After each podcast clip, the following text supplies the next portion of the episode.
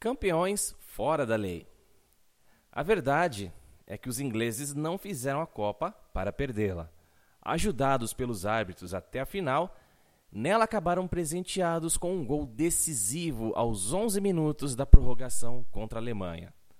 A Copa de 66 foi a mais violenta disputa até então vista em mundiais Muitos casos de indisciplina e várias jogadas bruscas ou violentas levaram até a mudança de algumas regras do jogo.